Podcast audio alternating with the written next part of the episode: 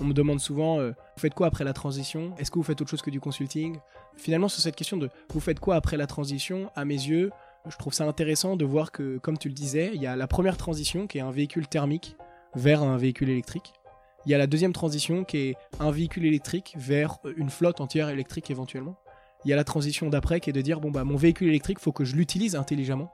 Donc au niveau de la gestion de l'énergie, la transition suivante dans ma flotte, il me faut moins de véhicules.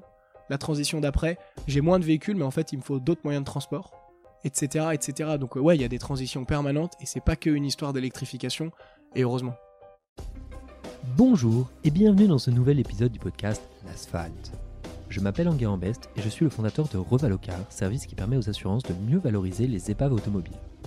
J'ai décidé de créer ce podcast pour que les passionnés et les professionnels de l'automobile puissent mieux comprendre ce qu'il se passe au sein de cette industrie passionnante qu'est celle de l'automobile. Volontairement ou involontairement, les métiers de l'automobile sont quelque peu opaques et je ne vous parle même pas des professions oubliées ou peu mises en valeur. Pour augmenter la visibilité des acteurs et créer des synergies business, nous allons à la rencontre des acteurs du secteur automobile. Cela vous permettra d'être tenu au courant des dernières innovations sur le marché automobile. Ainsi, je vous propose des conversations avec des chefs d'entreprise et des professionnels de l'automobile qui portent un regard d'experts sur leur partie du secteur automobile. L'asphalte, c'est un podcast où on parle du circuit de distribution, de la production et de la conception, d'économie circulaire et d'écologie, de l'utilisation des données, de la réparation et des chaînes logistiques. Je ne vous en dis pas plus et vous laisse découvrir ma conversation avec l'invité de cet épisode. Merci, bonne écoute. Aujourd'hui, dans cet épisode de podcast, je suis reçu par Nelson à Station F et je discute avec Alfred Richard. Bonjour Alfred. Salut Enguerrand, enchanté. Euh, moi, je suis très heureux de, t'avoir dans cet épisode du podcast. Est-ce que déjà, dans un premier temps, pour les gens qui nous écoutent, tu pourrais te présenter, présenter un peu ton parcours pour que, tu, pour que les auditeurs puissent comprendre qui est Alfred? Ouais, eh ben, écoute, euh, moi je suis un jeune diplômé, j'ai fini mes études en juin dernier. J'ai commencé par euh, une classe préparatoire scientifique, j'ai intégré l'école polytechnique après deux ans de prépa. Là, euh, j'ai un peu arrêté de travailler, je me suis mis tranquille. J'ai j'ai fait un passage à la Légion étrangère en première année de l'IX et ensuite euh, bah, je me suis spécialisé plus en énergie et en production euh, d'électricité décarbonée. Donc c'est là que j'ai un peu découvert tous les enjeux de la transition énergétique qui m'ont mené dans la suite de mes études bah, à faire un master d'entrepreneuriat pour essayer de monter ma boîte dans, dans la transition. Et bah, j'ai pu rencontrer des bons cofondateurs et donc là ça fait 8, 9 mois que je suis l'un des cofondateurs de Nelson donc une, boîte qui bosse dans la mobilité. Est-ce que pour les gens qui pourraient ne pas connaître Nelson, tu pourrais un peu nous présenter et nous résumer la proposition de valeur de Nelson? Ouais, ça marche. Si tu m'autorises, euh, avant de parler de proposition de valeur, j'ai envie de parler du problème, qui est, euh, qui est plutôt pour moi le bon, le bon, euh, le bon point de départ. en gros, bah, finalement, de manière assez pragmatique aujourd'hui, les entreprises, elles ont des stratégies de décarbonation qui sont en place. et il y a différents leviers pour avancer sur ces stratégies. Le premier d'entre eux, c'est la mobilité. Et donc globalement, suite à des obligations de réglementation ou des obligations de la part des donneurs d'ordre, les entreprises elles sont contraintes d'électrifier leur parc automobile, leur flotte automobile. Et en revanche, bah, euh, passer ces véhicules à l'électrique, c'est compliqué parce que quand on a 3000 véhicules, c'est difficile d'identifier le bon collaborateur ou la meilleure solution de recharge. Passer à l'électrique, ça peut être contraignant parce que l'autonomie, en fait, euh, elle peut potentiellement réduire la productivité euh, et l'efficacité des collaborateurs. Et enfin, bah, passer à l'électrique, ça implique de contrôler une nouvelle architecture de coût parce que les loyers des véhicules, qui sont loués la plupart du temps, sont plus élevés et les prix de recharge varient du simple au quintuple. Et donc en fait, nous, c'est suite à, ce constat-là qu'on a réalisé que il y a peut-être un besoin d'aller un peu plus loin que faire du consulting ou faire du one-shot, donc un audit. Et donc euh, c'est comme ça qu'est né Nelson, avec une volonté d'utiliser la donnée des entreprises et de l'écosystème pour accompagner progressivement les boîtes euh, dans la planification de leur stratégie d'électrification. Donc finalement, notre proposition de valeur en une phrase aujourd'hui, on permet aux entreprises d'atteindre leurs objectifs de décarbonation sans mettre en péril leur activité opérationnelle et leur PNL. Très clair. Euh, au sein de cette boîte que tu crées depuis aujourd'hui 8, euh, 9 mois avec tes euh, trois autres cofondateurs, je me pose une question, c'est quoi un peu ton quotidien aujourd'hui? Ouais, ben moi je suis celui qui porte l'étiquette de CEO, ça aura peut-être plus de sens dans, quelques années parce que pour le moment, bah, on est quatre et on partage les tâches. Aujourd'hui, maintenant, euh, chez Nelson, on est sept, donc euh, ça veut dire qu'il y a un peu plus de responsabilité à avoir sur ces différents sujets. Moi, en tant que CEO, je m'occupe de, des sales, donc euh, je m'occupe d'aller prospecter, d'aller rencontrer les futurs clients ou les partenaires ou l'écosystème qui gravite autour de, de tous nos enjeux. Et je m'occupe également de la partie stratégie et financement Donc c'est moi qui me suis chargé notamment de notre dernière levée de fonds. Et ça arrive bientôt, j'imagine. Ouais, bah c'est même c'est même fini là. ça s'est fini sur les deux premières semaines de janvier, donc on lève autour de autour d'un million d'euros avec des business angels bah, pour pouvoir accélérer certains sujets, notamment la co-construction de notre produit avec nos premiers clients. Et les clients peuvent financer une partie, c'est l'avantage de travailler avec des grands groupes. Mais pour autant, bah, si on veut structurer nos équipes et notamment sur la tech, bah, il y a certains moyens à mettre en place aussi. Et donc voilà, c'est assez excitant là-dessus parce que ça veut dire qu'il y a des gens qui croient en nous et qu'on avance et qu'on répond à un vrai besoin assez pragmatique. Oui, et puis pour les gens qui nous écoutent et qui ont l'habitude de tourner autour du secteur automobile, il y a quand même quelque chose, un événement phare qui est là-dedans, c'est l'avancée de la législation européenne sur 2035 et qui met euh, un grand coup de pied dans les fesses de tout le monde parce que euh, c'est des objectifs qui s'inscrivent dans une volonté européenne et qui n'a pas forcément été faite en accord ou du moins avec justement cette volonté de ce qu'auraient voulu les constructeurs dans le sens où bah, ils auraient peut-être mis plus de temps pour le faire si on leur avait demandé leur avis. Et la première question que j'aimerais te poser à ce sujet, c'est de se dire comment est-ce que ces professionnels de la mobilité qui doivent électrifier leur parc vivent ce changement de transition et comment dans la tête de ces gens-là ça se passe? Est-ce que c'est pas un peu anxiogène? Bah, euh, plusieurs éléments, ça dépend à qui on parle au sein de l'entreprise et ça dépend de quel type d'entreprise on parle dans l'écosystème. Tu le mentionnais, la législation, elle donne un, bon coup de pied aux fesses euh, aux constructeurs, effectivement parce qu'ils doivent euh, écouler leurs véhicules thermiques qui sont dans les chaînes de production, et puis ils doivent se dépêcher d'avoir une toute nouvelle chaîne cinématique dans leur ligne de prod, de vendre que des véhicules électriques. De ce point de vue-là, ça veut dire qu'ils imposent en fait une pression aux entreprises qui sont utilisatrices de véhicules pour leur quotidien, parce qu'en fait, il faut qu'ils écoulent leur stock via les entreprises. Et aujourd'hui, bah, un véhicule neuf sur deux, il est détenu par une personne morale, donc une boîte. Donc ça veut dire qu'en fait, derrière, les boîtes, elles se retrouvent à, devoir euh, bah, effectivement adopter les véhicules électriques. Pour autant, elles subissent pas de la même manière cette obligation de 2035 que tu mentionnais. Et ensuite, donc, pour revenir sur la deuxième partie de ta question euh, liée à l'utilisation des, voitures et le côté un peu anxiogène de cette transition, bah, l'idée c'est que ce n'est pas encore anxiogène, euh, je pense, parce que les pénalités sont pas encore définies, que cette législation de 2035 c'est sur les véhicules neufs qui sortiront, donc elle pèse pas tout de suite sur les directeurs d'achat, les directeurs de flotte, qui ont une dizaine d'années devant eux pour gérer leur transition. Aujourd'hui, ils sont au début de leur chemin d'électrification. Euh, ils sont pas encore très stressés parce qu'ils mesurent pas forcément euh, la taille des enjeux. Euh, pour autant, ils arrivent à trouver de manière assez simple les, premières manières de, de, commencer tous ces sujets-là. Donc je dirais pas que c'est anxiogène. Pour autant, ils ont compris que c'était un sujet très stratégique pour eux et qu'ils avaient intérêt à le faire intelligemment et dans le bon ordre. Et donc c'est là-dessus que nous aussi on s'inscrit, je pense, c'est euh, ce côté, bah, euh, en fait, euh, autant ne pas le voir comme une contrainte réglementaire, mais le voir comme une véritable opportunité stratégique. moi, en tant qu'entreprise, pour mes donneurs d'ordre qui sont mes clients auxquels je réponds à des appels d'offres, ou pour mes investisseurs ou mes COMEX qui me permettent de finalement avoir une meilleure notation ESG, que sais-je. Donc en fait, nous, on est là pour justement arrêter de croire que c'est un flip ou une trouille, mais plutôt le voir comme un tremplin vers une mobilité beaucoup plus intégrée à leur activité. C'est hyper intéressant et c'est un paradigme qui est hyper intéressant et, malheureusement tout le monde ne le voit pas forcément comme ça dans l'automobile. Euh, il y a des gens qui pensent, je pense, le subissent. On pense notamment aux constructeurs, une petite pensée pour eux qui sont dans des positions difficiles. Ce sur quoi j'aimerais bien revenir dans un premier temps, c'est que tu nous parles un peu de la genèse de ce projet, de se dire, bah, on comprend bien le contexte dans lequel il a vécu, mais comment est-ce que vous, vous l'avez vécu? Comment vous êtes entré dedans là-dedans? Ce qui est marrant, c'est que on parle, on parle des voitures, on parle des constructeurs. Ça me donne envie de penser aux conducteurs aussi qui sont très impactés. Mais mine de rien, nous, notre réflexion, elle n'est pas du tout partie de, la voiture à quatre roues, de l'automobile. Euh, ce qu'on voit bien, c'est qu'on gravite autour du, transport et de l'énergie, parce qu'aujourd'hui, l'énergie est beaucoup plus présente dans le transport. Nous, euh, ingénieurs qu'on est, dans notre volonté de travailler pour le réseau électrique et dans la transition, bah, notre point d'entrée sur ces réflexions-là avec euh, notre exploration entrepreneuriale, ça a été beaucoup plus sur la partie énergie euh, que sur la partie automobile.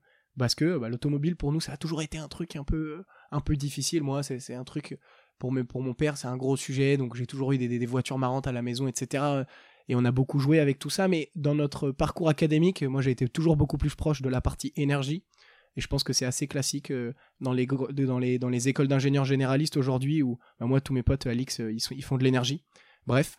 Et donc, on rassemble notre équipe de 4 euh, en janvier dernier, donc il y a un peu plus d'un an maintenant. Et notre point de départ de la réflexion, la jeunesse du projet, ça a été de dire on est un binôme assez orienté énergie, réseau électrique, production d'électricité, et un binôme orienté tech et data. Et donc on s'est dit, bon, bah, est-ce qu'il n'y aurait pas quelque chose à optimiser pour le réseau électrique, parce qu'il y a de l'énergie et de la data dedans euh, et donc là, on s'est renseigné, on a essayé de voir bah, un sujet assez classique que pas mal de gens connaissent, qui est le véhicule to grid ou le smart charging qui revient tout simplement à faire du pilotage intelligent de la recharge. Et ça a été notre point de départ. Et ensuite, bah, on est allé discuter avec des gens. On est allé rencontrer des, des entreprises qui avaient des flottes. Et en fait, on a réalisé quelque chose, c'est que avant de chercher à optimiser le kilowattheure, fallait peut-être accompagner la conversion euh, de l'essence en électricité. Et il y avait beaucoup euh, d'autres sujets euh, là-dessus. Donc finalement, on est parti d'un truc qui aura lieu dans beaucoup plus longtemps et on est revenu sur quelque chose de plus pragmatique, lié à un besoin actuel de comprendre si c'est possible ou non de remplacer son usage d'un véhicule thermique par celui d'un véhicule électrique. Et hum, du coup, J'entends bien tout ce que tu dis. Et comment est-ce que tu fais cette jonction entre ce premier constat, donc le constat que tu fais qui est euh, on a besoin de l'appliquer sur un cas d'usage qui est la voiture, comment est-ce que vous en venez aujourd'hui à articuler ce que vous proposez et qu'est-ce que vous faites concrètement justement dans ces boîtes? Tu parlais évidemment de toute la partie de coûts de structure, c'est des choses qui, je pense, on peut commencer à, défricher. Ouais, bah en fait, euh, également, on pensait que ça allait commencer par des analyses économiques et de compréhension des coûts. Mais en fait, euh, le premier service qu'on rend aujourd'hui aux boîtes qu'on va viser, comme ce sont des boîtes qui utilisent la voiture comme un outil de travail essentiel, il faut garantir la continuité des activités opérationnelles. Et donc ça, ça veut dire que quand on passe à un véhicule électrique, il faut en comprendre les usages pour être sûr qu'ils ne vont pas impacter ce qu'on fait d'habitude avec son véhicule. Et donc nous, le premier service qu'on rend aujourd'hui, c'est qu'on offre de la visibilité sur le comportement de la flotte de nos clients, avec une précision beaucoup plus importante que ce qu'ils pourraient avoir. Donc on commence par être capable de dire que bah, la flotte de telle entreprise, eh bien, il y a 50% de ces techniciens qui n'ont jamais parcouru plus de 150 km en une journée. Et je suis capable de fournir un rapport pour chacun de ces techniciens et d'aller de plus en plus en détail dans ce qu'on appelle son électrocompatibilité. Et donc c'est ça le service qu'on rend. Et il y a une partie distance, une partie autonomie parce que c'est la première crainte et le premier sujet. Et le deuxième sujet, c'est bon, bah, quelle va être l'accessibilité à la recharge? Quel va être le scénario de recharge pour cette personne que j'envisage de basculer à l'électrique et parmi toutes les infrastructures qui existent, bah, quelle va être la plus adaptée? Et c'est là qu'on peut regarder un peu des sujets de coût sur la recharge à domicile quand elle est possible, mais c'est rare. La recharge publique, mais c'est que 20% euh, des recharges, voire moins. Euh, la recharge sur site, etc. Donc en fait, on, étaye petit à petit euh, les différents maillons qui seront nécessaires pour utiliser ces véhicules électriques. Mais aujourd'hui, c'est l'analyse des usages et c'est la base de la base. Et hum, alors, j'aimerais te poser une question euh, sur ce sujet-là. C'est-à-dire qu'aujourd'hui, vous le faites euh, sur une approche un peu, euh, on va dire, consulting. Donc, tu le dis très bien, c'est de se dire, c'est, on va regarder ce qui est l'existant et on va vous proposer quelque chose. Aujourd'hui, pour moi, il y a quelque chose dans les tuyaux dont tu m'avais parlé, qui est d'en faire un outil, une plateforme. Je me demande quelle est un peu la vision sur l'articulation de cette transformation de un peu un modèle où on va vous allez aider à comprendre l'existant vers un modèle où vous allez accompagner de façon digitale ces sujets-là qui sont extrêmement complexes.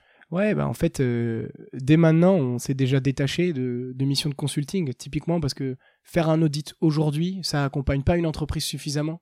Quand euh, elle doit prendre des décisions tous les deux mois, quand il y a un an et demi de retard à la livraison des véhicules, quand il y a des contrats euh, classiquement qui durent 48 mois. Donc en fait, cette transition, elle va durer 5, 6, 7, 10 ans. On l'a évoqué, on a parlé de la barrière 2035 on sera même pas à des flottes 100% électrifiées partout en 2035.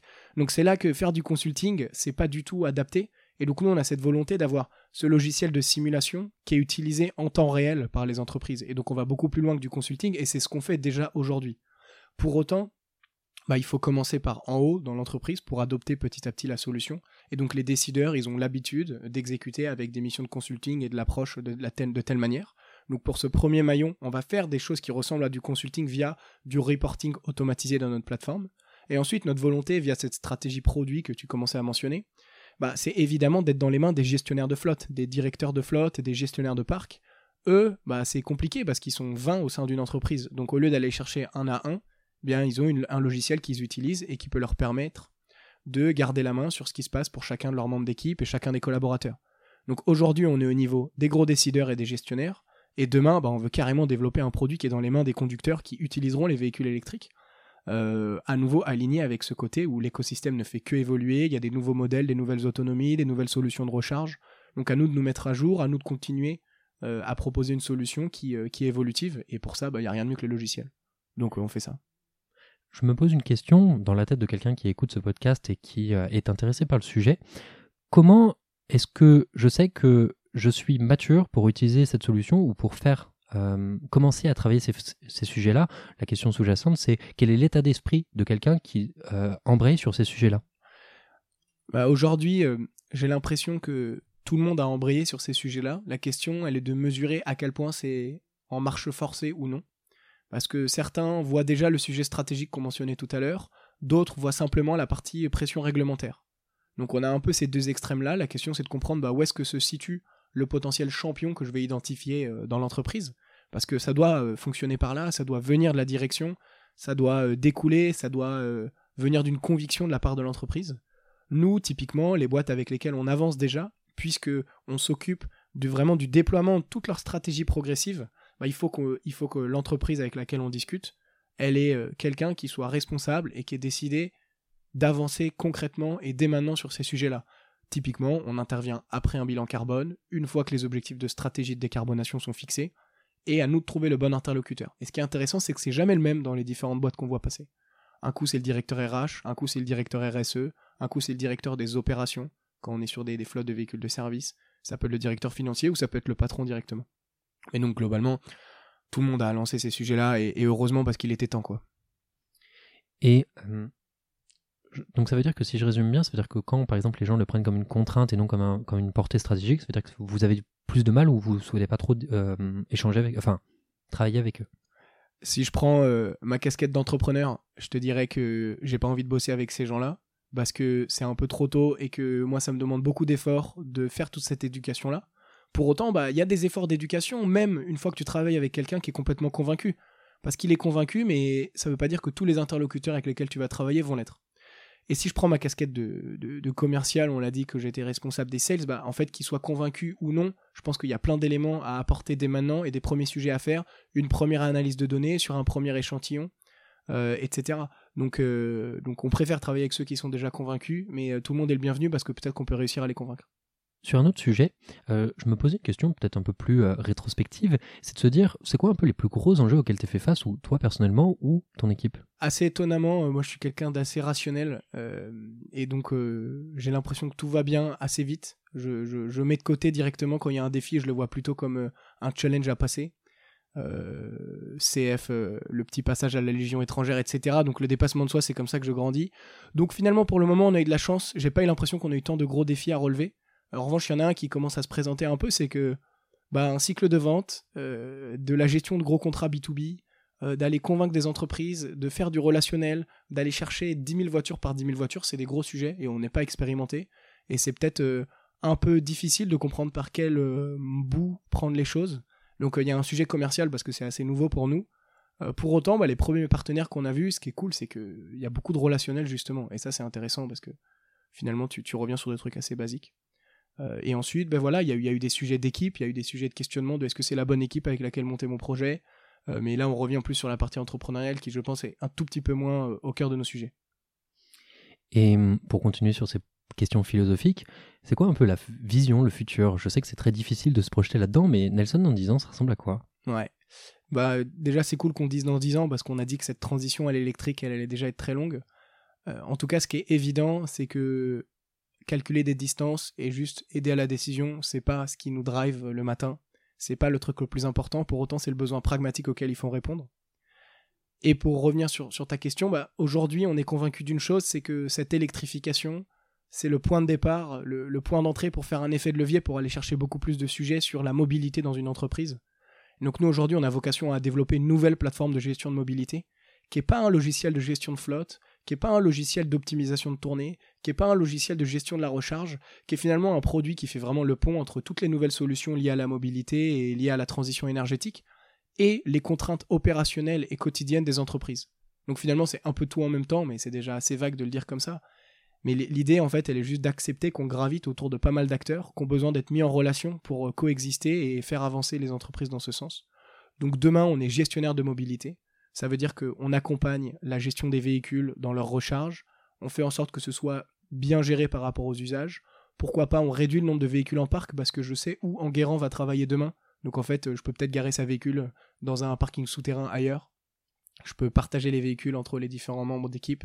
Je peux utiliser d'autres solutions. Bref, euh, on veut développer une nouvelle plateforme de gestion de mobilité pour les entreprises. Pour rentrer euh, toujours dans ce sujet un peu opérationnel de qui est-ce que vous êtes, avec qui vous travaillez, etc. Tu disais tout à l'heure, Hum, il y a une espèce de biais cognitif qui est, par exemple, bah, finalement, mon technicien, il va jamais faire plus que 150 km sur une seule journée. Ce qui m'amène à un pilier qui est assez important, je pense, chez Nelson, ou du moins de ce que tu m'as dit, ou de ce que je comprends, qui est cette notion pédagogique. Parce que, encore une fois, c'est un sujet stratégique, donc qui vient d'en haut, mais qui évidemment va avoir des répercussions dans toute l'entreprise, que ce soit des gens qui vont être des techniciens, des gens qui vont être des chauffeurs, que ce soit les, analystes, que ce soit les gens qui vont diriger cette euh, thématique. Comment est-ce que vous accompagnez sur ce volet pédagogique, vraiment avec cette approche un peu euh, euh, top-down, de se dire comment est-ce qu'à partir d'une volonté stratégique, vous accompagnez sur par exemple la diffusion de tous ces enjeux et des pratiques que vous allez, dont vous allez bouleverser le quotidien de tous ces gens dans une, dans une entreprise? Ouais, l'idée, je pense que c'est marrant, j'ai envie de reprendre ta dernière phrase. Il faut éviter que tout le monde ait l'impression qu'on va bouleverser tout. Donc il faut faire les choses euh, progressivement. Euh, donc évidemment, il faut essayer de faire en sorte que les gens accélèrent un tout petit peu plus. Donc euh, il faut un tout petit peu pousser pour certains sujets faut pas absolument euh, chercher à rentrer dans leurs clous, faut potentiellement les bouger un petit peu, chercher à, chercher à faire bouger les lignes en ce sens. Pour accompagner la pédagogie, en fait, déjà je trouve qu'il y a une différence entre pédagogie et rupture de biais cognitif. parce que on peut être convaincu de ce qu'on doit faire et savoir qu'en fait on ne peut pas le faire. Et quand on croit qu'on ne peut pas le faire, on a a priori un biais cognitif parce qu'on est habitué à notre fonctionnement habituel. Pour autant, quand on sait que c'est ce qu'il faut faire, ça veut dire qu'on est convaincu et qu'on a été éduqué au fait que c'était important. Donc on peut être éduqué et considérer que c'est pas pour nous et continuer à avoir euh, le biais cognitif. Peut-être que je, me perds un peu dans ces sujets philosophiques, mais ça me paraît important de, dire ça. Aujourd'hui, nous, pour euh, accompagner euh, les clients, on n'est pas encore dans les mains des conducteurs. Parce que le produit, n'est pas encore suffisamment avancé, que les véhicules électriques, ils sont pas dans les mains des conducteurs. Donc on peut pas tout de suite accompagner le conducteur dans sa gestion quotidienne. Pour autant, on a dépassé le stade du décideur simple. Et donc on offre des outils pour que le gestionnaire de flotte il puisse aller rassurer. Et donc là, c'est pas forcément éduquer, c'est rassurer. Rassurer en expliquant que ce sera possible, en expliquant qu'on a identifié la bonne solution de recharge, en expliquant qu'on a analysé les usages, qu'on sait qu'il y a peut-être 3% du temps où on dépasse l'autonomie annoncée, mais qu'il y aura une solution pour gérer ces cas-là. Donc en fait, rassurer, ça participe à la conviction que, ah ok, c'est possible pour moi, et donc il y a la réassurance. Et ensuite sur l'éducation et la pédagogie, bah, ça c'est un peu un travail, euh, un travail de, longue haleine qu'il faut faire un peu en permanence avec les clients et avec nos interlocuteurs pour rappeler euh, les enjeux carbone, pour qu'ils comprennent que le véhicule électrique euh, a une émission carbone réduite, une empreinte carbone beaucoup plus faible que le véhicule thermique, et ensuite leur, leur expliquer quel est l'écosystème de la recharge, quelles vont être les solutions à mettre en place. Mais je dirais qu'il y a plus de réassurance et de rupture de biais cognitifs que d'éducation, euh, parce que c'est compliqué de, faire ce métier d'éducation. Et l'éducation par le côté, euh, par le côté didactique, c'est hyper intéressant aussi, c'est l'avantage du produit euh, de ce point de vue-là. Mais l'app, elle n'est pas encore là pour le conducteur, c'est clair. C'est une question que je me pose justement dans la continuité de ce raisonnement, c'est de se dire finalement, comme vous ne travaillez pas forcément avec les opérationnels ou du moins par exemple les chauffeurs, comment est-ce que vous accompagnez les dirigeants sur l'accompagnement et la diffusion de ces pratiques? Parce que je te prends un exemple très simple, dans une entreprise dans laquelle j'ai bossé, il y avait un sujet de euh, sensibilisation à l'eau. C'est de se dire comment est-ce que vous allez dans une entreprise de nettoyage, comment est-ce que tu vas sensibiliser toi en tant que dirigeant parce que tu sais que tu veux faire une économie Comment est-ce que tu vas transmettre à ces salariés et comment vous, vous accompagnez ces dirigeants à justement euh, transmettre ces choses-là? Est-ce que vous y avez un volet là-dessus? Ouais, bah, en fait, euh, on n'accompagne pas le dirigeant parce qu'il sait qu'il a une économie à faire. En fait, on l'accompagne parce qu'il sait qu'il n'a pas le choix que d'atteindre ses objectifs de stratégie, de décarbonation et donc il doit avancer sur le sujet et on lui garantit que ça va être possible et qu'il va pouvoir euh, expliquer à ses équipes que oui les usages vont un peu changer mais en fait ça va aller, qu'on a trouvé les solutions, qu'on a pensé à eux et qu'on a réfléchi. En ce sens, aujourd'hui, nous, on s'adresse en fait aux directeurs des opérations, puis aux chefs d'équipe, aux directeurs régionaux, qui parfois gèrent 10, 15, 30, 30 techniciens ou 30 conducteurs, 30, 30 collaborateurs. Et donc en fait, oui, on n'est pas encore au niveau du collaborateur, mais pour autant, bah, on donne des outils rationnels et factuels à ces dirigeants et à ces chefs d'équipe qui sont euh, le maillon juste en dessous en termes de, de, commandement, si je puis dire, euh, même si c'est pas que du commandement, mais de, management. Euh, eh bien, en fait, ils ont les outils pour dire, bah oui, on doit avancer sur l'électrification, on doit électrifier, mais au lieu de juste te filer un véhicule électrique et ne pas te laisser le choix, bah voilà pourquoi on a choisi toi, voilà comment tu vas t'en sortir, et grâce à Nelson, bah, j'ai compris que tu allais utiliser telle ou telle solution. Donc en fait, pour les accompagner, on leur donne des outils pour qu'ils puissent aller voir leurs équipes, et on leur donne des reportings pour qu'ils décident d'aller voir leurs équipes. Et ma question portait surtout sur le management, c'est de se dire, est-ce qu'il y a une aide sur le management ou c'est vraiment de la donnée factuelle pour pouvoir se dire, bah voilà à quoi va être sensible un conducteur et dans ce cas-là, qu'est-ce que je lui donne comme donnée? Est-ce que vous lui fournissez de la donnée ou est-ce qu'il y a quand même cet aspect management qui est sous-jacent? Ouais, alors euh, dans, dans, la partie euh, aider au management et aider à l'adoption, là on se rapproche encore plus du consulting personnalisé. Donc c'est pas exactement ce vers quoi on veut tendre. Pour autant, c'est des efforts qu'on essaye de fournir pour le moment parce que ça nous permet, nous, de nous rapprocher progressivement des collaborateurs pour comprendre ce dont ils auront besoin pour adopter les solutions. Euh, mais non, on ne fait pas euh, tout de suite ce, lien et cet accompagnement sur le management parce que on se sent pas non plus légitime euh, d'expliquer à un directeur des opérations d'une flotte de 3000 techniciens qui font un métier qu'on ne connaît pas, de lui expliquer comment est-ce qu'il doit expliquer, pardon, à ses chauffeurs ce que c'est que d'utiliser un véhicule et comment ses usages vont changer. Donc non, on n'accompagne pas sur le management et d'autant que ça nous ça nous réduit le champ des possibles du produit, donc notre driver il est plutôt ailleurs. Très clair.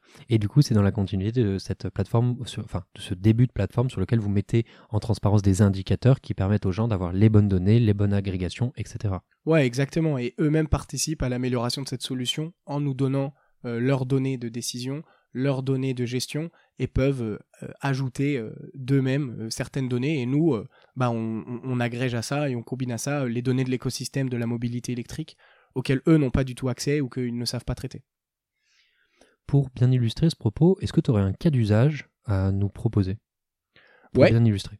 Ouais, bah typiquement nous, euh, l'un de nos l'un de nos gros clients, c'est une flotte euh, d'ascensoristes. Donc euh, ils installent des ascenseurs et puis ils s'occupent de toute la partie de maintenance de tous les ascenseurs.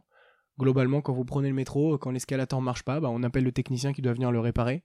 Donc ils ont un métier de tournée, donc ils font 3 à 7 interventions à la journée dans des périmètres géographiques qui varient, donc assez régulièrement en milieu urbain parce que c'est là qu'il y a les immeubles et, les ascenseurs et autres, mais parfois ça peut être une mairie, une, une, une mairie, un, ascenseur dans une, dans une bibliothèque, que sais-je.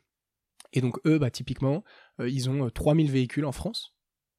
3000 euh, véhicules dont ils doivent démarrer et pour lesquels ils doivent lancer l'électrification. Et en fait, ils, ils ont beaucoup de mal à identifier le bon point de départ, quels vont être les premiers techniciens à basculer, quelle va être la solution de recharge? L'un des gros enjeux typiquement dans ces flottes-là, quand on parle de véhicules de service, donc euh, on parle là euh, de Clio utilitaires, euh, de Kangoo, ce genre de véhicules, eh bien, il n'y a pas de solution de recharge à domicile, il n'y a pas un parking de copropriété nominatif. Donc en fait, le véhicule, il est rapporté la nuit au domicile, et pour autant, il va falloir lui trouver une solution de recharge la nuit, parce que si on le recharge la journée, on ne peut pas lui garantir ses activités. Donc soit moi avec mon analyse Nelson, je sais que chaque jour il a une heure et demie de trou à un moment et donc il pourrait se recharger la journée et donc on lui trouve un bon spot pour le faire. Ou alors je vais commencer par électrifier les techniciens qui ont une borne de recharge publique à moins de 212 mètres de chez eux et donc euh, ce sera complètement euh, faisable. Donc voilà un peu le, cas d'usage. Nous on a surtout travaillé sur l'analyse des distances parcourues et ensuite sur euh, les scénarios de recharge un sujet qui est un peu connexe et peut-être tu pourras m'éclairer sur le sujet. On, parle souvent dans la mobilité électrique et avec les véhicules électriques de cette notion de euh, véhicule neutre en, carbone. Il se trouve que tu l'as dit très justement, c'est-à-dire que c'est pas neutre en carbone, c'est-à-dire que c'est réduit en carbone. Est-ce que par curiosité tu aurais, euh, tu saurais ce que euh, coûte en carbone en, en émission un, véhicule électrique? Bah, en fait, je trouve que ce qui est intéressant, c'est de comparer le véhicule électrique et le véhicule thermique plutôt que de donner le, le bilan d'un véhicule électrique qui là euh, dépend beaucoup de la taille de la batterie, du poids de la voiture, etc. Le, la stat qui est pour moi la plus importante à retenir, c'est que si on prend une analyse cycle de vie carbone, donc la production de la batterie, l'extraction des matériaux, l'assemblage, etc., euh, et qu'on la compare avec euh, ce qu'il est nécessaire de faire pour le véhicule thermique, aujourd'hui, à partir de 20 à 40 000 km parcourus, le véhicule électrique devient plus intéressant en termes d'émissions carbone. Donc finalement, entre le point de départ d'extraction des matières premières et les 30, premiers, les 30 000 premiers kilomètres parcourus, le véhicule thermique est plus intéressant que le véhicule électrique. Évidemment, on espère que nos véhicules vont rouler plus de 30 000 km. Et donc à partir de 30 000 km, c'est parti. Le véhicule électrique n'est que rentable en carbone par rapport à son homologue. Donc si je prends la flotte euh, qu'on a mentionnée tout à l'heure, euh, qui est le cas d'usage, bah eux ils font 30 000 km par an, ils signent des contrats de location sur 48 mois. Donc dès la première vie du véhicule, puisque après 4 ans, le véhicule il va sur un marché secondaire, eh bien dès la première vie, on a déjà une réduction, on a une division par 4 de l'empreinte carbone du véhicule. Euh, donc euh, c'est hyper intéressant. Sur, avant d'embrayer sur un peu la notion de partenariat et des acteurs sur lesquels tu veux te reposer pour mettre en place tout ce service pour les clients, je me pose une question, est-ce que tu as un cas type ou un persona type de gens qui, s'ils nous écoutent et qu'ils se voient dans cette description, se diraient, bah, Nelson, c'est peut-être fait pour moi? À nous, finalement, on s'adresse à différents interlocuteurs dans les entreprises, mais évidemment, on veut continuer à apprendre avec les entreprises qui utilisent les véhicules et qui ont des flottes.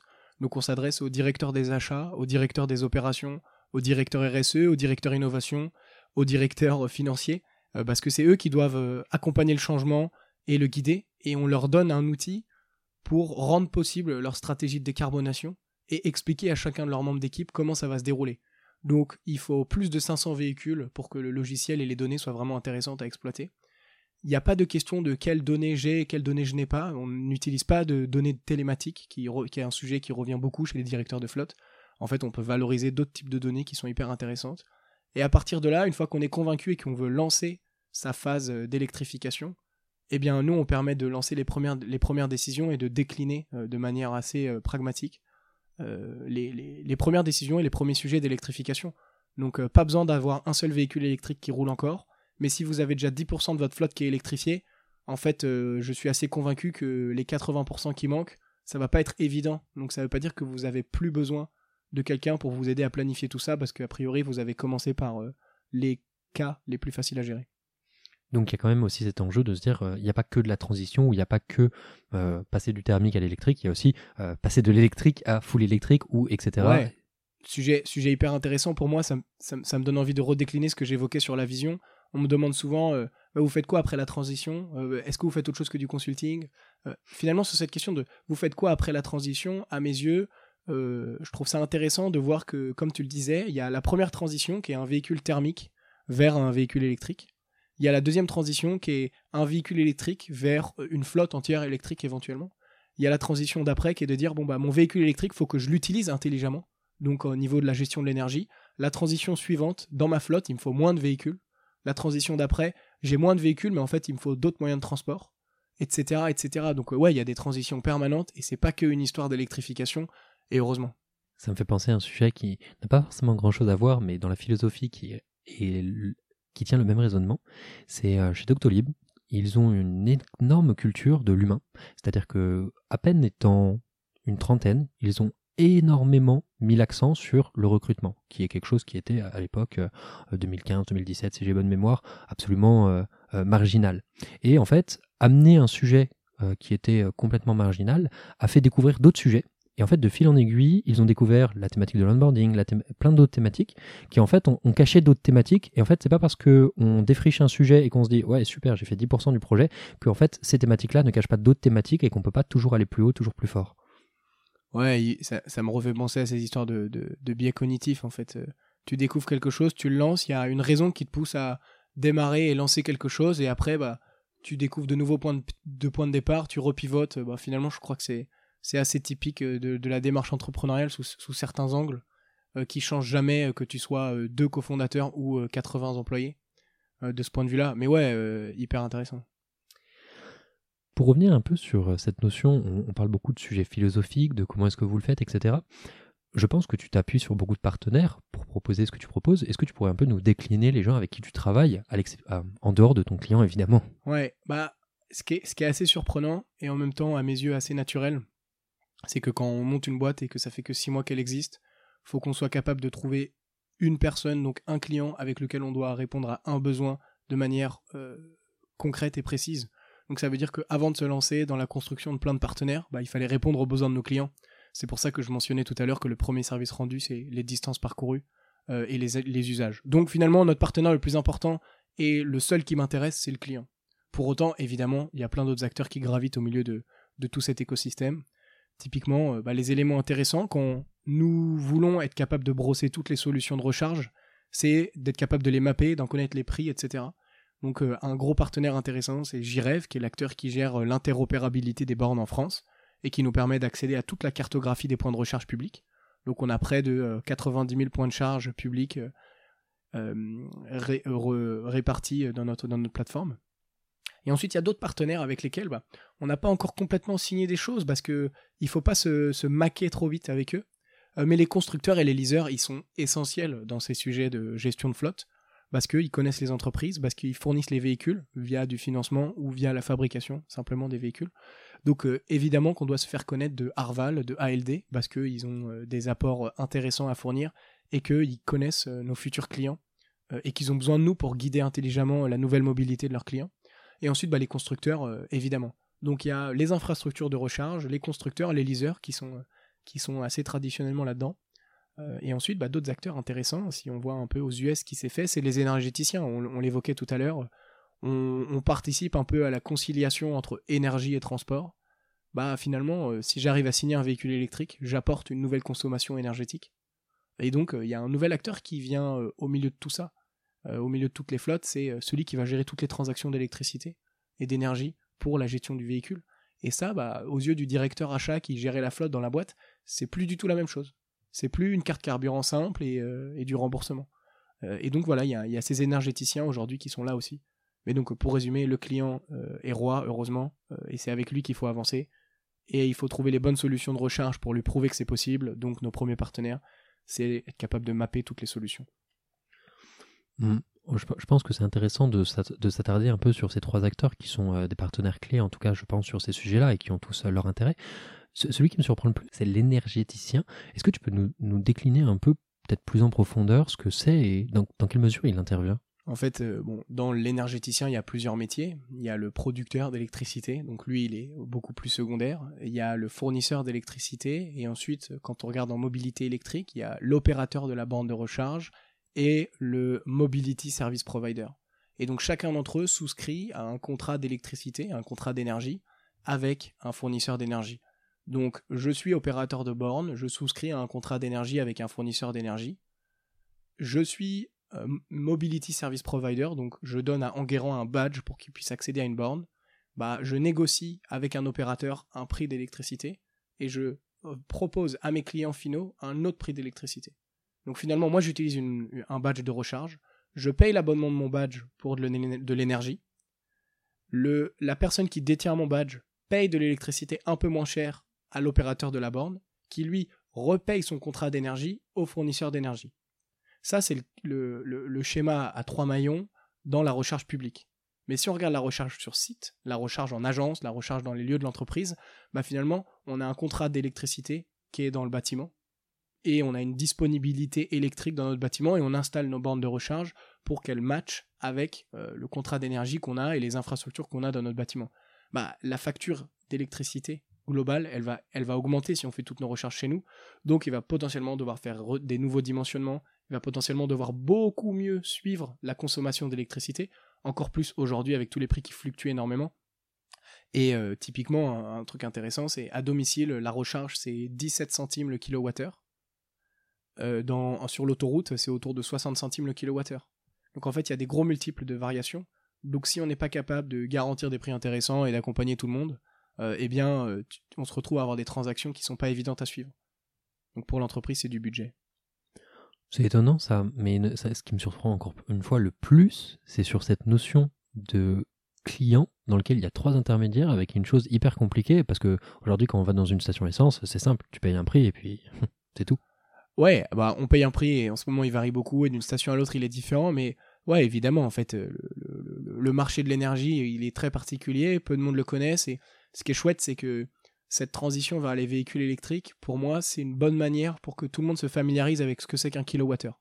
Je pense qu'aucun d'entre nous ne sait combien consomme son lave-vaisselle, mais ce qui est marrant, c'est quand on aura un véhicule électrique, on saura exactement combien de consomme notre véhicule. Et donc ça, c'est un, bon point, ça veut dire que le véhicule électrique est un superbe outil pédagogique pour comprendre euh, l'énergie. Et, et l'énergie, ça va être assez essentiel. Bon, ça s'appelle transition énergétique, mais derrière l'énergie, il n'y a pas que l'électricité il y a euh, sa production, etc., etc. Et oui, alors c'est complexe, pour revenir sur le point de la recharge, c'est un écosystème complexe, et en même temps, bah, il est en structuration. C'est pareil, les forfaits mobiles, on a mis beaucoup de temps avant de tous avoir un abonnement à 10 euros par mois pour avoir tout en illimité. On a eu des cartes prépayées, on a eu des abonnements qui avaient une certaine, euh, un certain temps de téléphonie. Ensuite, il y a eu euh, la DSL, puis il y a eu la 3G, puis il y a eu, eu d'autres sujets. Enfin, euh, beaucoup de gens, beaucoup, beaucoup d'experts de, ces déploiements de mobilité et de, réseaux de recharge font beaucoup le parallèle entre ce qui s'est passé dans la télécommunication et ce qui se passe sur la mobilité électrique. Donc ouais, on n'a pas trouvé le meilleur modèle, la tarification elle est, elle est assez variable. Pour autant, les personnes qui opèrent les bornes n'ont pas envie de s'occuper des badges. C'est pas la même chose de gérer des clients que de gérer des infrastructures électriques. Et donc c'est pour ça qu'il y a un, des intermédiaires en plus. D'où un peu ce que j'ai pu entendre en mode les bornes de recharge, c'est le Far West. Est-ce que c'est le Far West? Euh, Je sais pas. Ce qui est bien, c'est qu'au moins il y en a et elles se développent. Il faut pas qu'on croie qu'il y en a aucune. Euh, et heureusement qu'il y a plusieurs euh, interlocuteurs de nature hyper différente qui participent au déploiement de ces infrastructures. oui, il y a des bornes de toute puissance. Oui, il y a des bornes avec tout type d'ownership, que ce soit public, privé ou un peu bizarre parce que ça m'appartient en tant que gestionnaire du foncier. Mais en fait, j'ai loué le truc. mais oui, il faut des acteurs de toute nature et il y a plein de modèles économiques qui, se présente. Euh, la question, ça va être qui va l'emporter ou comment on va répartir les choses. J'espère qu'on n'aura pas que de la recharge rapide, euh, parce qu'en fait, c'est pas forcément le plus pérenne de faire des appels de puissance euh, locaux et temporels.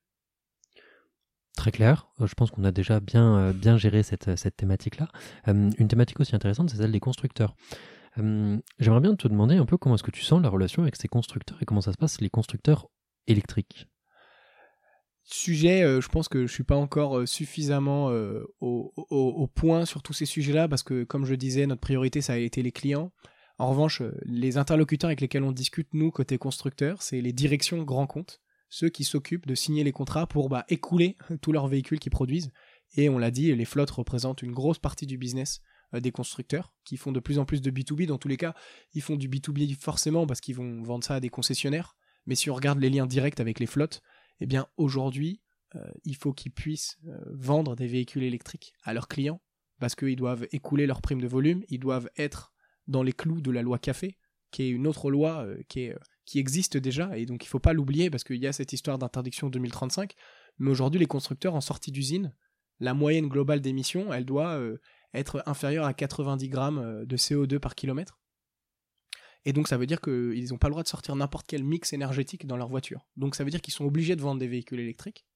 Grâce, euh, grâce à l'hybride rechargeable, ils ont réussi à être dans les clous. C'est un peu triste parce que personne ne les utilise intelligemment. Euh, mais, euh, mais voilà, donc ça veut dire que les constructeurs, ils doivent accompagner leurs clients pour réussir à vendre leur véhicule électrique. Et donc au même titre qu'on peut aider les leasers à accompagner leurs clients, eh bien nous, on fait un lien hyper intéressant entre les flottes, leurs usages et les véhicules des constructeurs.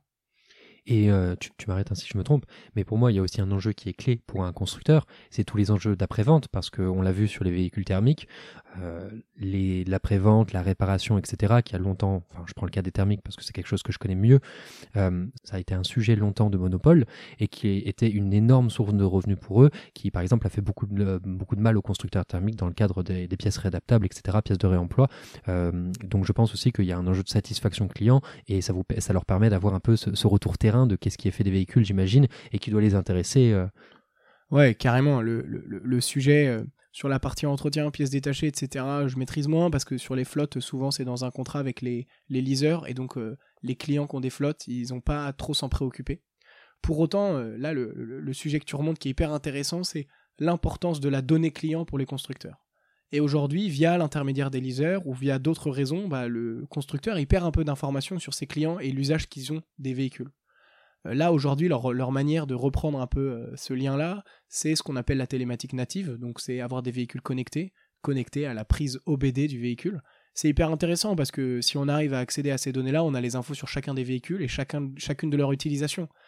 Typiquement, euh, un, sujet, intéressant, c'est réaliser que tout le monde casse et fume un embrayage de véhicule parce qu'ils accélèrent comme des bœufs à la sortie ou qu'ils freinent comme des bœufs sur le périph' eh bien finalement, il suffit de brider le véhicule électrique et dire au constructeur qu'il faudrait éviter ces gros coups de pédale, parce que ça, ça, ça, ça détruit l'autonomie du véhicule électrique. Donc en fait, donner des informations sur l'utilisation du véhicule, ça a une grosse valeur ajoutée pour les constructeurs qui vont orienter leur prochain véhicule sur les usages plutôt que euh, sur euh, leur volumétrie ou aujourd'hui plutôt euh, la qualité de leur véhicule. Très clair. Passons sur le dernier enjeu qui sera sûrement le dernier de ce podcast. tu nous parlais de l'acteur Ginève euh, sur justement euh, le mapping euh, des, bornes de recharge électrique. J'aimerais bien savoir un peu, c'est une question que je me pose, c'est de se dire, est-ce que vous, gérer cette espèce de mapping de ces cartes ou est-ce que c'est les entreprises qui les gèrent et vous les traitez? C'est une pure question que je me pose opérationnellement. Euh, donc cette, euh, cette cartographie des bornes, en fait, comme euh, les solutions de recharge, il ne s'agit pas de regarder uniquement les solutions de recharge publiques. Bah, c'est plutôt nous qui avons la main dessus et nous qui faisons les calculs entre comment se sont faits les trajets, comment ils se sont répartis et du coup sur quelle borne j'aurais dû aller et donc avec quel badge j'aurais été le plus, le plus serein. Donc c'est nous qui gardons la main là-dessus parce que notre expertise, elle réside clairement dans cette capacité à agréger et valoriser ces données de tout type et euh, c'est bien euh, une nouvelle partie du métier du gestionnaire de flotte qu'il est un peu incapable de faire pour le moment parce que c'est un tout nouvel écosystème. Donc on garde la main dessus, mais euh, l'idée c'est de proposer une interface et un logiciel avec, lequel bah, on peut configurer, on peut décider, on peut, interagir justement pour comprendre ce nouvel écosystème. Et voilà. Et puis il n'y a pas que les bandes de recharge publiques, donc il faut mapper d'autres types de solutions de recharge, mais Nelson garde la main et c'est assez logique. Je me posais juste la question pour savoir est-ce que c'était plutôt une orientation. Mais en tout cas, euh, en tout cas, on arrive sur la fin de ce podcast. En tout cas, j'ai été ravi de pouvoir échanger avec toi sur ces sujets-là. Je pense qu'on a traité énormément de sujets sur l'accompagnement de cette transition et euh, de l'accompagnement des boîtes sur la gestion de leur flotte électrique. La première que j'aimerais te poser, c'est si tu fermes les yeux et que je te dis automobile, tu as fermé les yeux, je t'ai vu. Euh, à quoi est-ce que tu penses? Moi, même si maintenant je suis un grand défenseur des véhicules thermiques, j'ai jamais été un grand conducteur, mais j'ai des, gros souvenirs aux 24 heures du Mans avec mon père qui nous a pas mal emmenés, où on a campé au virage d'Arnage euh, et qu'on s'est, on régalé avec mon petit frère à y aller avec euh, la vieille voiture de collection que mon père a depuis qu'il a 25 ans. Euh, donc ouais, moi automobile, c'est le souvenir de m'être fait embarquer à Paris sans trop savoir où on allait, d'être sur l'autoroute et là d'aller aux 24 heures du Mans parce que c'est un peu un truc assez iconique. Euh, donc voilà, moi, automobile, euh, automobile, je pense à ça. Et, et assez bêtement, je vois automobile, je pense aussi au bateau. Euh, parce que c'est un autre moyen de transport qui me, qui me passionne aussi. Et il n'y a, pas que, a pas que la Terre. Par pure curiosité, parce que déjà au début du podcast, tu nous avais cité ton papa avec justement ses, véhicules. Le, véhicule de collection, par curiosité Ouais, il a une Maserati 3500 GTI des années 60 qu'il a acheté dans un sale état et avec laquelle il a eu beaucoup de galères. Euh, à gérer, mais en fait, euh, il l'a acheté avant qu'elle soit, euh, avant qu'elle reprenne trop de valeur avec trois copains. Et du coup, elle était à notre maison de campagne, donc on, conduisait un peu avec. Donc voilà, c'est cette caisse-là qu'il a. Je crois qu'elle est de 62 ou 66. Très beau modèle en tout cas. Hum, très clair. Encore une fois, sur ces sujets-là, on a beaucoup parlé d'automobile parce que c'est quand même le focus, c'est là où on a mis la focale. À quoi il ressemble pour toi le futur de l'automobile? J'espère que tu vas pas aimer que je dise ça, mais j'espère qu'on arrêtera de parler uniquement d'automobile, euh, que euh, en fait on parlera de, mobilité, de comment est-ce qu'on va, euh, comment est-ce qu'on va intégrer ces sujets-là, comment est-ce qu'on va arrêter de voir l'automobile comme un moyen de transport individuel. est-ce que la, la voiture c'est pas le moyen de transport qu'on prend quand on sort de la gare, quand on sort du train pour le partager et aller ailleurs? Est-ce que c'est pas juste la manière de faire tel ou tel type de déplacement? Donc voilà, finalement, euh, pour moi, euh, le futur de l'automobile, c'est un truc euh, multimodal où bah, quand il n'y a pas besoin de prendre la voiture, on prend son train et on partage son véhicule et on fait ça autrement. En fait, on le voit vraiment comme un service plutôt que comme un bien. pour autant, il est clair que ça va pas se faire hyper vite, ces sujets-là, que ça sert à rien d'arriver avec un discours pour dire arrêtez d'utiliser vos véhicules, vous ne pouvez pas, c'est pas possible, etc. En fait, il faut aller progressivement, on l'a mentionné, les différentes étapes de la transition. Euh, et puis euh, aujourd'hui, il y a des, reports modaux qui sont pas du tout envisageables. Donc euh, notre volonté aujourd'hui, c'est de faire en sorte que ceux qui doivent utiliser une voiture en utilisent une un peu différente, plus petite, plus, plus légère et adaptée à leur manière de travailler plus petite, plus légère pour une famille nombreuse de 7. Non, je rigole. Euh, en tout cas, euh, c'est très, très intéressant de se dire que les intervenants de ce podcast qui euh, déclinent le futur de l'automobile n'ont pas du tout les mêmes pistes de réflexion et n'axent pas du tout sur les mêmes choses.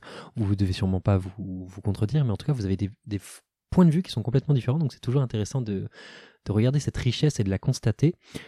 Promis, je te laisse après cette question, qui sera la dernière la plupart du temps, on est beaucoup aidé dans les projets qu'on mène. Euh, tu as carte blanche pour remercier une ou des personnes qui t'ont beaucoup aidé euh, si elles écoutent ce podcast. Hmm. Euh, bah en fait, toute cette phase d'exploration et de création de boîte, finalement, moi, j'ai pas mal appris sur moi-même. J'ai rencontré beaucoup, beaucoup de monde. mais finalement, ceux avec lesquels j'ai fait le plus de choses, c'est mes associés fondateurs. Donc, c'est difficile d'identifier une personne en particulier qui a gravité autour de notre écosystème. Mais en fait, euh, je pense que ça aurait été difficile de monter une boîte avec euh, quatre Alfred ou avec deux Alfred. Et, et là, on a une équipe de quatre sur lesquelles on peut vraiment se soutenir et chacun est responsable de là où il est le meilleur et de là où il est le plus épanoui. Donc finalement, je, devrais bien les, remercier eux parce qu'ils apportent tous les éléments que moi je suis pas capable d'apporter. Et je crois que j'en apporte quelques-uns aussi. donc c'est plutôt, plutôt envers eux que je me dirigerai. Euh, là-dessus aujourd'hui euh, parce que c'est pas évident de choisir juste quelqu'un. Très clair. Et eh ben en tout cas, merci pour cette belle pensée à tes associés. Euh, on arrive sur la fin de cet épisode. Les meilleures choses ont une fin. merci d'avoir parlé de ce sujet. On a parlé d'énormément de choses. c'est encore une fois, c'est l'essentiellement, c'est accompagner les entreprises dans la dans l'électrification de leur parc et la gestion de toutes les infrastructures et de toutes les pratiques qui vont pouvoir évoluer pour soutenir euh, cette euh, transition euh, énergétique. Je te remercie et en tout cas je te souhaite une excellente continuation sur ce projet. Merci beaucoup Enguerrand, à bientôt. Si cet épisode du podcast L'asphalte vous a plu, vous pouvez nous mettre 5 étoiles sur Apple Podcast. Cela aidera d'autres personnes à découvrir ce podcast. Le prochain épisode aura lieu jeudi dans deux semaines D'autre part, si vous êtes passionné de l'automobile, n'hésitez pas à vous abonner à notre podcast et à notre newsletter. Vous pouvez également nous suivre sur LinkedIn.